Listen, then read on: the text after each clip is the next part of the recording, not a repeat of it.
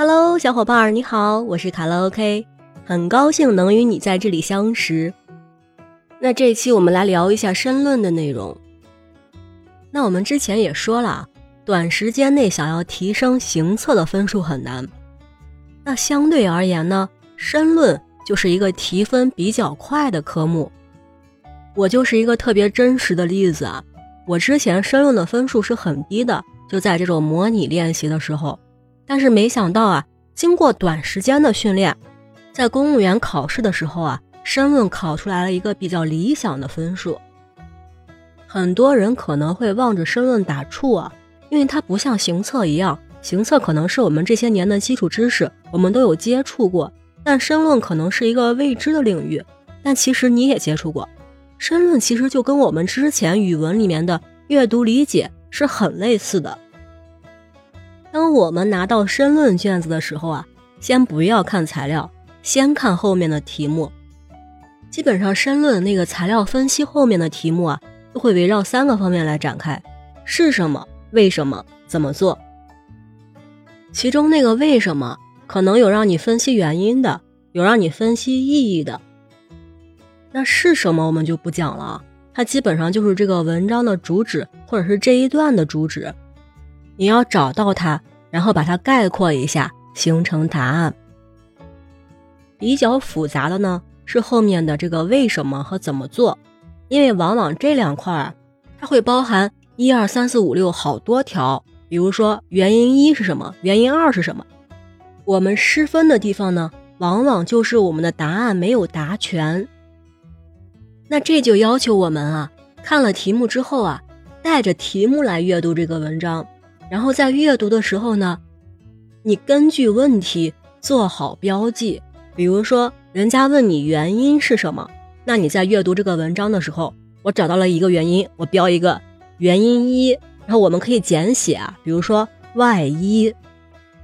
这样，当你读完这个文章的时候呢，你所有的标记也就做好了，省得呢，当你全部读完了之后，你已经忘了你一开始找的是什么了。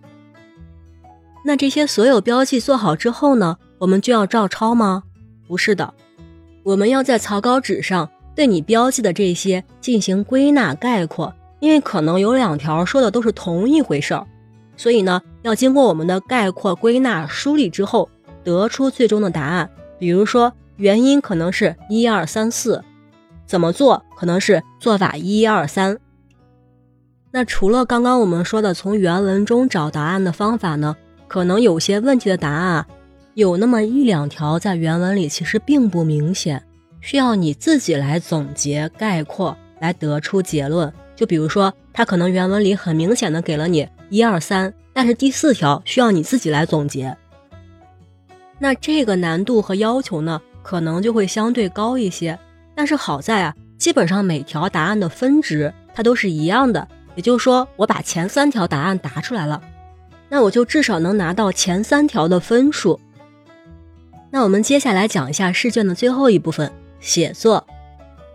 写作这一部分啊，对我来说只有一个技巧，那就是抄材料。那这个抄材料可不是照抄原文啊，而是呢，你要把原文的材料转换一种说法，可能是调整一下语句的顺序，也可能是更换几个词语。其实这个文章啊，基本上就是基于你前面材料分析题的那几个题的答案来写的，只不过呢，你要给它变换一种说法，这样呢，让阅卷老师看上去啊，觉得你这个文章呢是如此的契合主题，又不完全雷同。所以说啊，不管是做材料分析，还是最后的写作，你阅读好材料，这个非常非常的关键。那我相信我们在学语文的时候。很多的阅读方法也学过啊，比如说首段、尾段，这个很重要，每一段的首句很重要。那如何提高我们阅读材料、分析材料的能力呢？也就是说，如何提高我们申论的成绩呢？那你的题海战术这个时候可以拿出来用了。最关键的是你要多练，练什么？练真题。模拟题都不是很有用啊，模拟题也就是最后你临考试之前做那么一套两套的。关键是你要把历年的真题找出来练。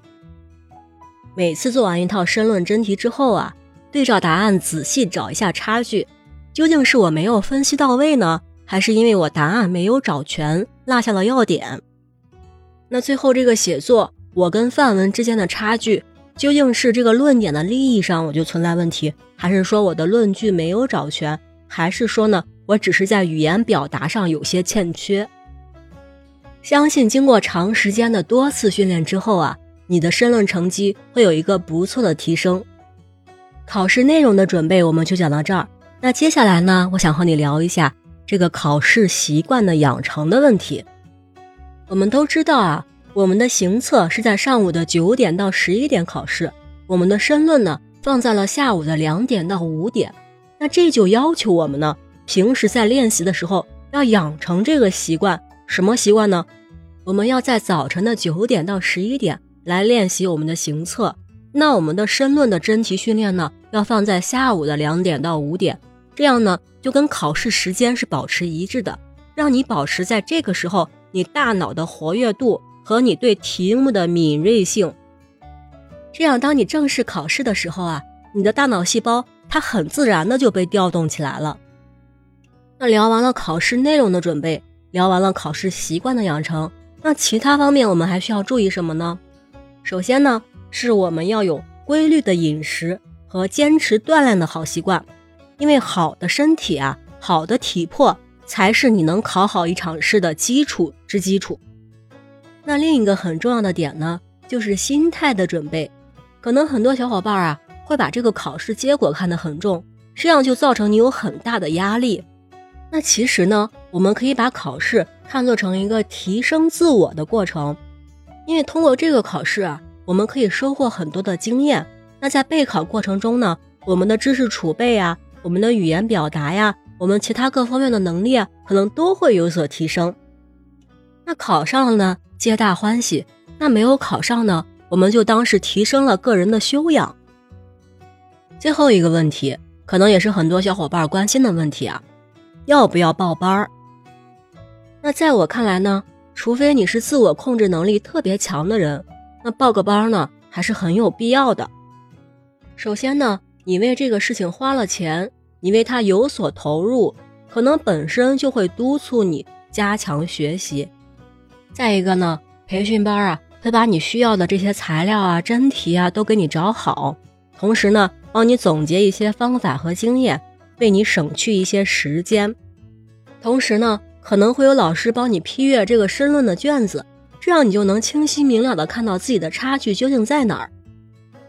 而且呢，公务员备考之路不是那么容易的，你一个人可能会很难，但是当你碰上一群小伙伴的时候，可能更容易坚持下去。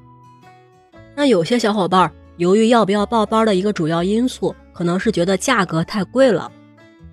其实我觉得吧，这些能够改变你一生命运的机会其实不多，真的很值得你为它投入。你可能会花很多钱用来买手机，也可能会花很多钱用在旅游上，那为什么不能把这笔钱用在这个改变你一生命运的机会上呢？同样是花钱，但花钱和花钱是不一样的。前两者你可以看作是花钱，但我希望你把最后这个。看作是投资，是的，你在投资你自己。我们可以投资股票，投资基金。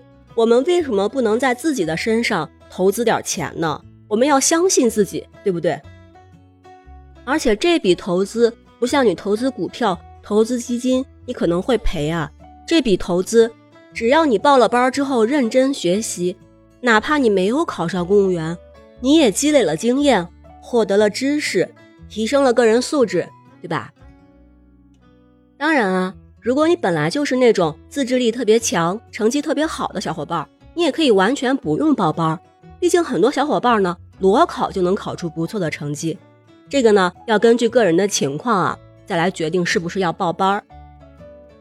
好啦，一下子分享了这么多干货，不知道你是不是都能全部 get 到呢？如果还有哪些有疑问的点，都可以在评论区留言。告诉我哟！如果你听了觉得还不错，对你有所帮助的话，记得给我点个赞哟！希望通过我的分享，你能有所收获。感谢收听，我们下次再会。